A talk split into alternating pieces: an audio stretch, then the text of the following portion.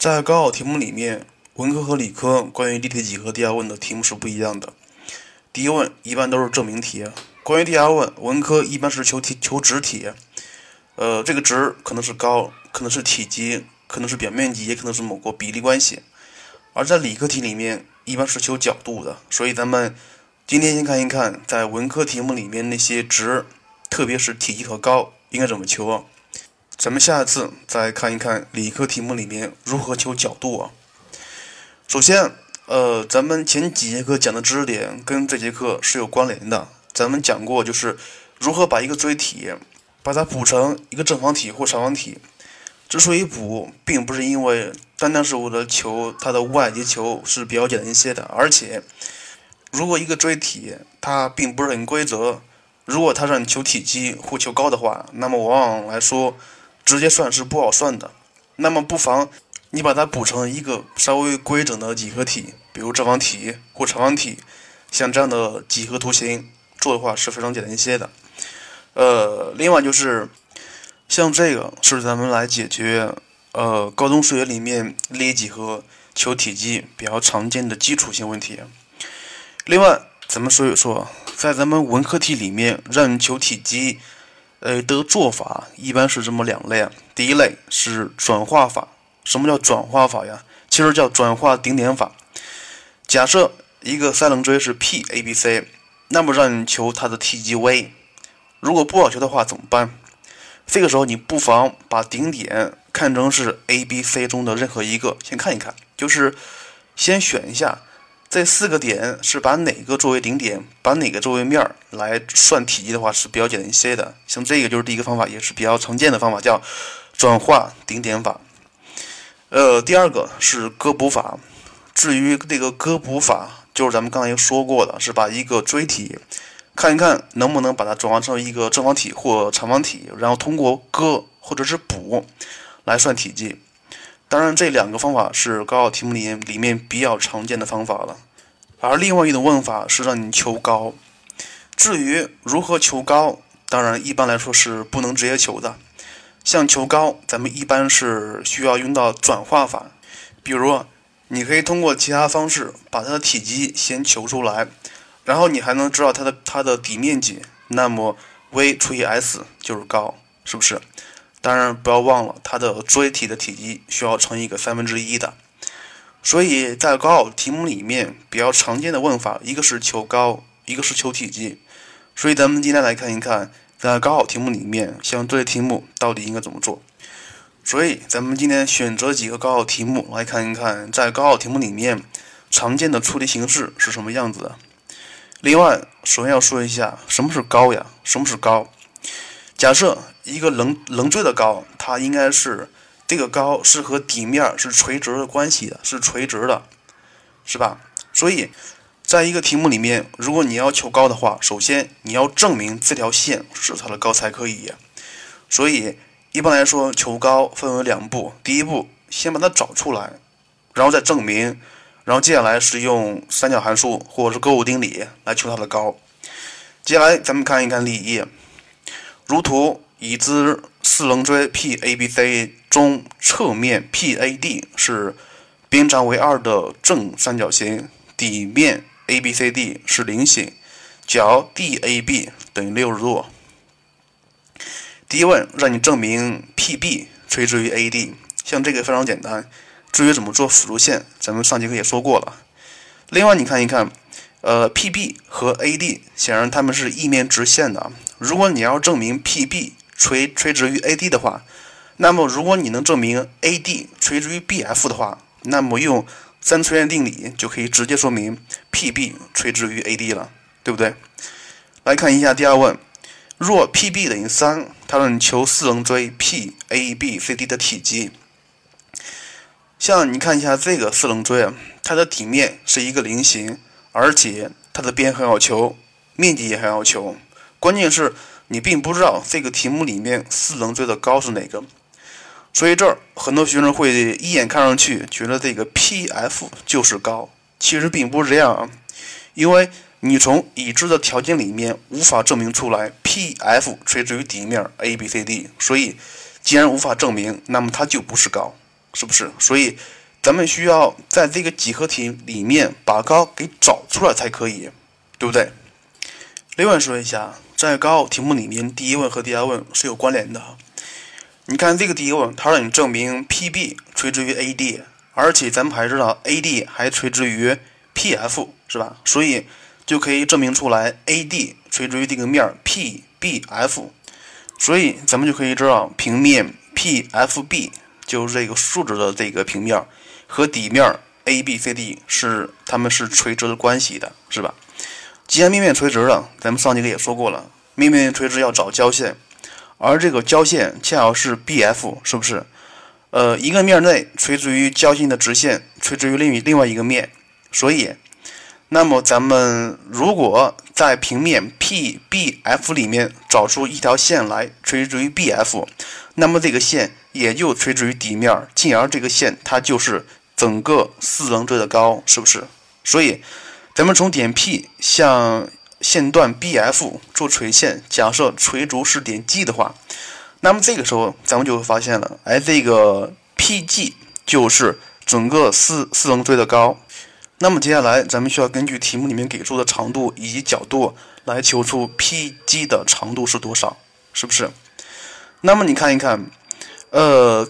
以现在目前的情况来看的话，如果像这个三角形 PFG，它是一个直角三角形，且 PGB 也是一个直角三角形，在这两个直角三角形里面用勾股定理求 PG 显然是不可能的，因为你并不知道 GF 和 BG 的长度，对不对？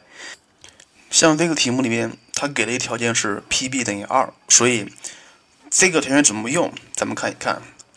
因为这个题目里面，咱们能知道 P_F 等于 B_F，所以这个三角形 P_B_F 它是一个等边的，是吧？所以咱们先找 P_B 的中点设为 H 的话，那么 F_H 它就垂直于 P_B。之所以这么做，原因是如果你要是把 P_G 放在这两个直角三角形里面，一个是 P_G_F，一个是 P_G_B 里面，用三边用勾股定理来证的话，来解的话是不可能的，是不是？所以。既然用勾股定理不能解，而且咱们还知道它是一个直角三角形，那么咱们用咱们用角度来解就可以了，是不是？如果咱们可以知道这个角呃 P B G 的正弦或余弦值的话，那么而且咱们还知道 P B，进而就可以求 P G 的长度，对吧？那么如何求这个角 P B F 的正弦或余弦值呢？首先你要确定一个直角三角形里面是不是？所以。到这一步，就是为啥咱们需要做 FH 这个辅助线了？因为三角形 FHB 它是一个直角三角形，而且像 BH 和 BF 咱们都知道，所以根据这两个边，咱们就可以求角度了。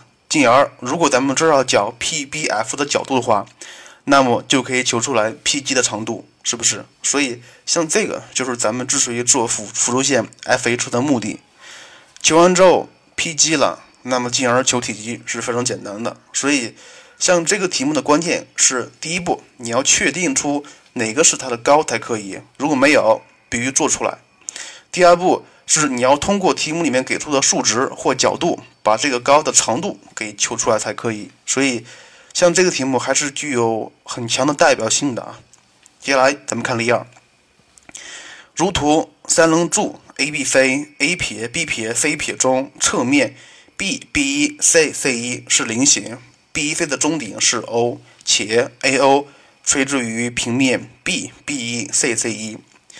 像这个题第一问，你看一看，让你证明 B 一 C 垂直于 A B。第二问，若 A C 垂直于 A B 一，角 C B B 一等于六十度，B C 等于一，让你求三棱柱 A B C A 一 B 一 C 一的高。像这个题目的第一问是非常简单的，因为这个题目里面出现了菱形，是吧？而且 BEC 和 AB 它们是一面直线。如果你要是证明 BEC 垂直于 AB 的话，那么假设咱们能够证出来 BEC 垂直于 BO 的话，那么用三垂线定理就可以证明出来，是不是？第一问咱不说了，看第二问。第二问你需要注意一下，像这个题目它是一个三棱柱，虽然非常斜，但是它依旧是一个三棱柱啊。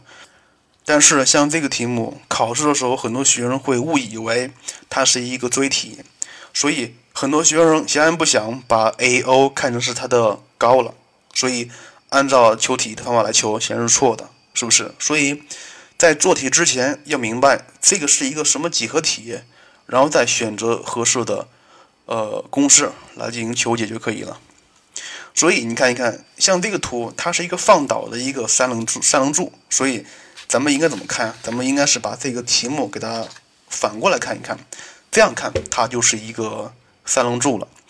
那么既然是三棱柱了，这个三棱柱的高是什么呀？这个三棱柱的高是同时垂直于上下底面的这条线段。非常显然，像这个题目里面并不存在直接和上下底面都垂直的线段。所以，这个时候你要把它的高给做出来才可以。至于怎么做的，你可以看一看这个题目所对应的答案，标准答案。它的过程我估计是非常繁琐的。所以，呃，高考题目里面给的答案，咱们暂时先放一下。来看一看，咱们刚才说过了，求体积的常见的方法是两个，第一个是转化顶点法，第二是割补法，是不是？所以你看一看，像这个几何体，它是一个三棱柱，能不能把它补成一个稍微规整一些的几何体呢？咱们说的规整的，一般是长方体或正方体。你看一下，像这个图形，显然不可能补成一个长方体或正方体，因为它的面儿，如果你看一下，你看那个面儿，B、C、C 一和 B 一，它是一个菱形，而且 AC 和底面也不垂直，AC 也不垂直，AB 更不垂直，所以。像这个几何体，它是不可能补成一个正方体或长方体的，但是它能补成一个平行六面体，懂吗？什么叫平行六面体啊？就是说，它跟一个长方体或正方体很类似，但是，但是它的面儿，它的面儿又不是一个矩形，而是一个平行四边形，它就相当于一个呃长方体，你用力往下压了压，所以它们的面都变形了，像这样的。几何体就是平行六面体。之所以这么补，原因是像这个三棱柱，它是一个很规矩的、很规整的，而且稍微有一些对称的图形，是不是？所以你看一看，如果你要是也，你要是把 B、B 一、C 一和 C 看成是一个平行六六面体的底的话，呃，同时把 AC 和 AEC 看成是这个平行六面体的棱长的话，那么。你就把它补全，哎，你会发现了，像这个三棱柱，它恰好是这个平行六面体的一半，一半儿。至于怎么补的，你可以看一看讲义里面的这个图，非常简单。所以你看看补完之后，这个三棱柱的体积是整个平行六面体的一半儿。如果咱们能够知道整个平行六面体的体积的话，除以二就是这个三棱柱的体积，是吧？它让求高。那么咱们只需要用这个三棱柱的体积除以表面积底上下底面的表面积就可以了。所以接下来咱们就按照这个思路，先把这个整个的平行六面体的体积给求出来。像这个题目补完之后，你会发现这个里面的 AO 它是和底面是垂直的，所以 AO 是这个平行六面体的高，而且长度也能求出来。像这个平行六面体的底面。B B 一 C C 一，它是一个菱形，长度也也知道，所以咱们就可以通过计算把这个平行六面体的体积给求出来。它体积是四分之根下三。至于怎么算的，你可以自己算一算，计算千万不要弄错了啊。所以整个的是四分之根下三，那么这个呃三棱柱的体积就等于八分之根下三，一半是不是？所以。这个三棱柱的体积知道了，接下来咱们需要求这个三棱柱的上下面的面积就可以了，是不是？来，你看一看，呃，接下来咱们求 ACB 的面积和 A1C1B 的面积是一样的，因为它们是全等的，是不是？那么你看一看，根据这个题目里面给出的条件，能不能把 AC、BC 和 AB 的长度分别求出来呢？当然可以，因为 AC 和 AB。它们都可以放在一个呃直角三角形里面进行求的，而这个里面的 BC 是已知的，所以通过求这三条边，一个是 AC，一个是 BC，一个是 AB，当然这些是非常好求的。求完之后，咱们会发现了 AC 等于二分之根下二，AB 等于一，BC 等于一，所以像这个三角形 ABC，它是一个等腰三角形，三边还知道，那么求体积不是求面积是非常简单了。它的面积 SABC 等于八分之根下七，是吧？所以你看一看，到了这一步，咱们知道这个三棱柱的体积了，而且还知道这个三棱柱的上下面的面积了，所以两个一除就是高，高等于七分之根下二十一。之所以选择这个方法，而是没有选择答案上给那个方法，原因非常简单。呃，答案上给那个方法是过于抽象化的，它的目的是求高，而且这个高是同时满足垂直于上下两个面的，所以这个线显然不好找，也不好求。所以，像这个题目，通过割补法把它补成一个稍微规矩一些的几何体之后，通过求体积，通过转化法就可以把高求出来。所以，像这个方法，应该来说好想、好做、好拿分儿。接下来，咱们看一看第三题。例三，如图，在已知正三棱锥 PABC 里面，三个侧面都是直角三角形，而且 PA 等于六，顶点 P 在平面 ABC 内的正投影是点 E，连接 PE，并延长交 AB 与点 G。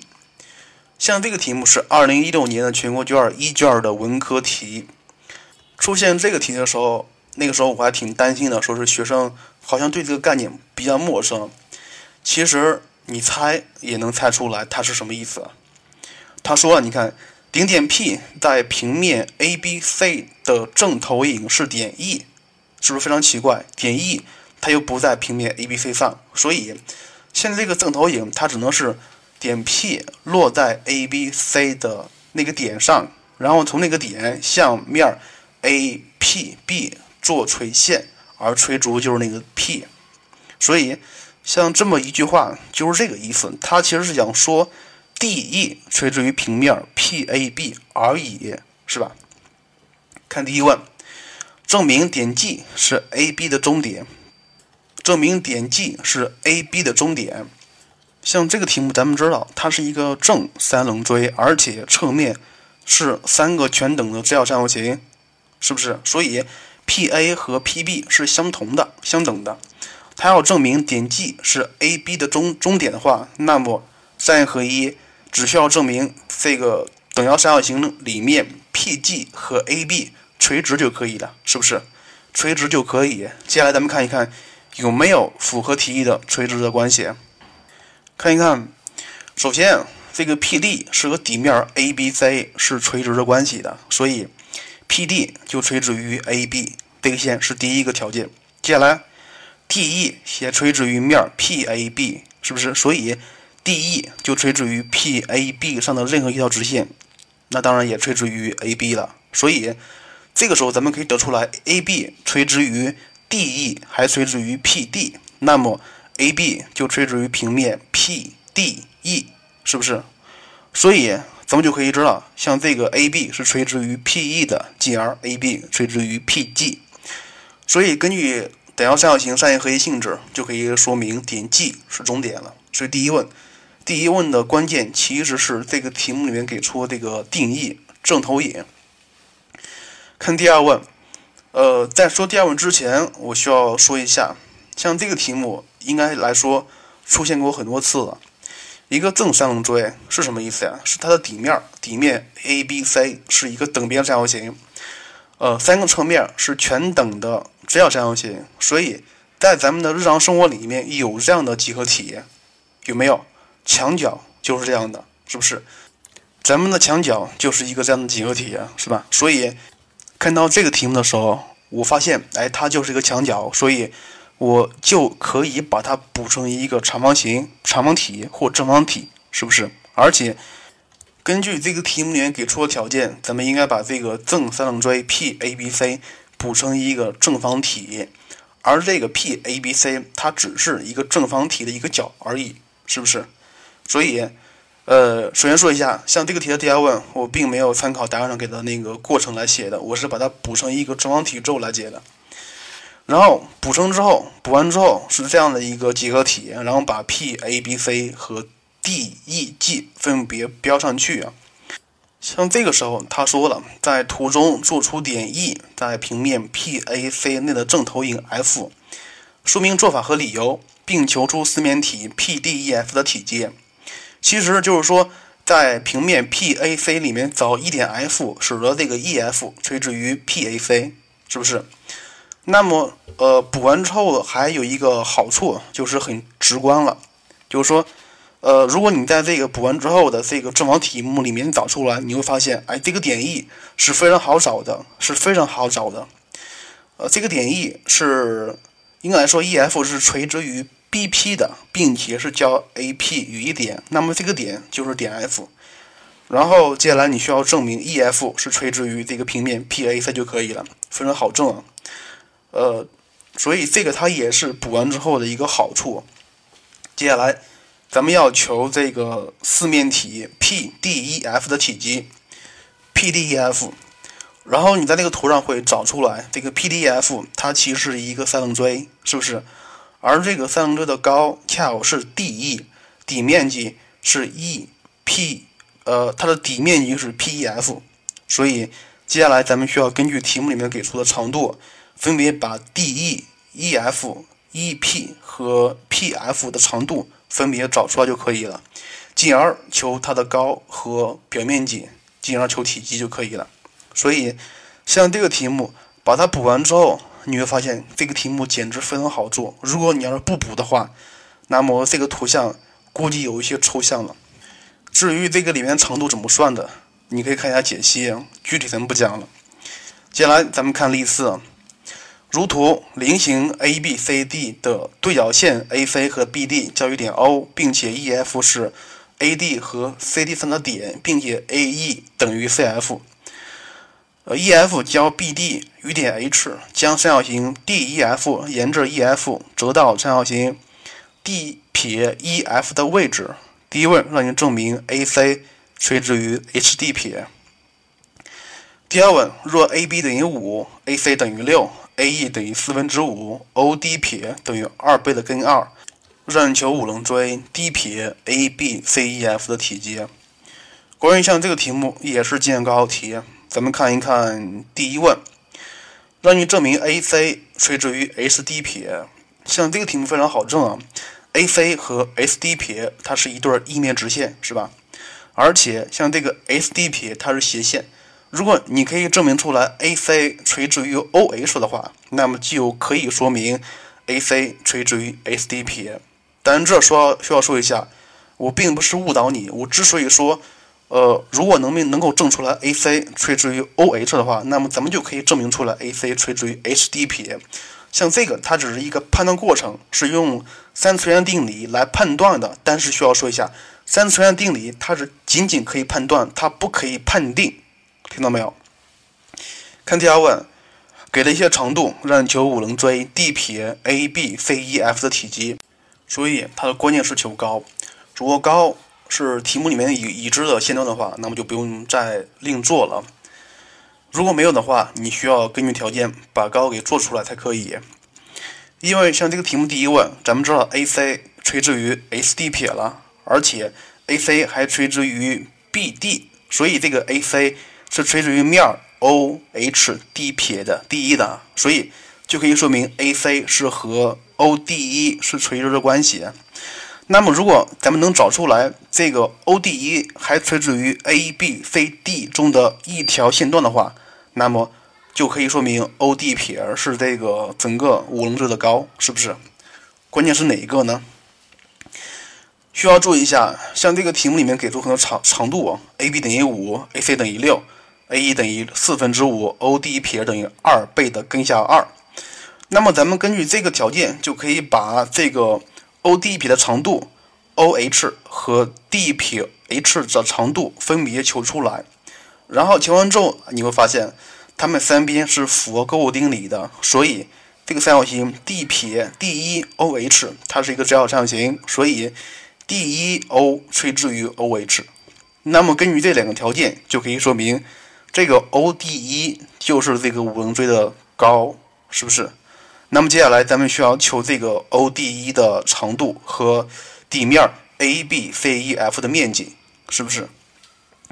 至于怎么求，这就非常简单了，需要根据题目里面的一些数值了，利用勾股定理或其他东西，就可以把它的长度和它的面积给求出来就可以了，然后进而求它的体积 V 就可以了。所以，像这个题目的关键是你要把这个高给找出来才可以。所以，咱们今天总共说了四个题目，其实是两个方法，两个题型吧。第一类是它让你求锥体的体积或者是高，呃，如果像这个高题目里面没有的话，或者是根据题目现有的条件是无法证明这个是高的话，那么你就需要，呃，做辅助线把这个高给做出来才可以。然后说，如果题目里面有相应的线段，如果也可以证明这个线段哎恰好是高的话，那么咱们就不需要做了。所以这个是第一类，是求高或者是找高的，这个是很重要的一个方法。第二个就是在一个在一些几何题里面锥锥体了、柱体了，是不是？所以。你要根据它的形态，最好是利用割补法把它补成一个稍微规矩一些的几何体，通过那个再求它的高或者是体积是非常好求的。所以这个是咱们今天需要说的重点。另外说一下，本节课讲的基本都是方法啊，就是说把题目里面一些计算过程都给省略了。但是我可以省略，你不可以省略。你需要通过练习把这个求长度、求面积的方法。和技巧给掌握熟才可以，毕竟它是一个计算题，所以今天的课就是这样。我希望你课下能够好好的找几个高考题或者是相关的题目来练练手。最后咱们说广告啊，就是说，呃，曹老师的微店是开业了，这个微店里面你可以找到一些相关的在线教育服务，当然是收费的啊。另外还有一些马上要推出了，就是曹老师的个人的一些复习参考书、参考资料，希望这些能够在今年高考题里面给你一些帮助。